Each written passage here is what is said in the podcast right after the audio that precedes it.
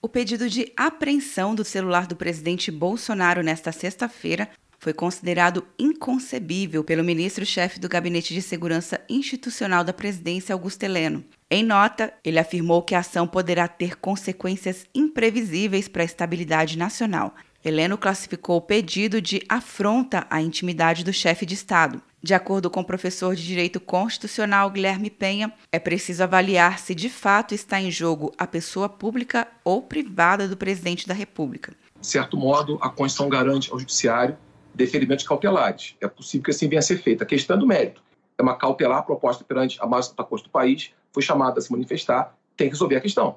Agora, a questão é saber se de fato a questão é intimidade da pessoa ou interesse público em relação àquele que desempenha o poder público. O pedido de apreensão dos celulares do presidente Bolsonaro e de seu filho Carlos Bolsonaro foi feito em notícias crimes enviadas mais cedo pelo PDT, PSB e PV ao Supremo Tribunal Federal no inquérito que apura suposta tentativa de intervenção do presidente na Polícia Federal. O pedido recebido pelo ministro Celso de Mello foi encaminhado diretamente ao Procurador-Geral da República, Augusto Aras, para manifestação.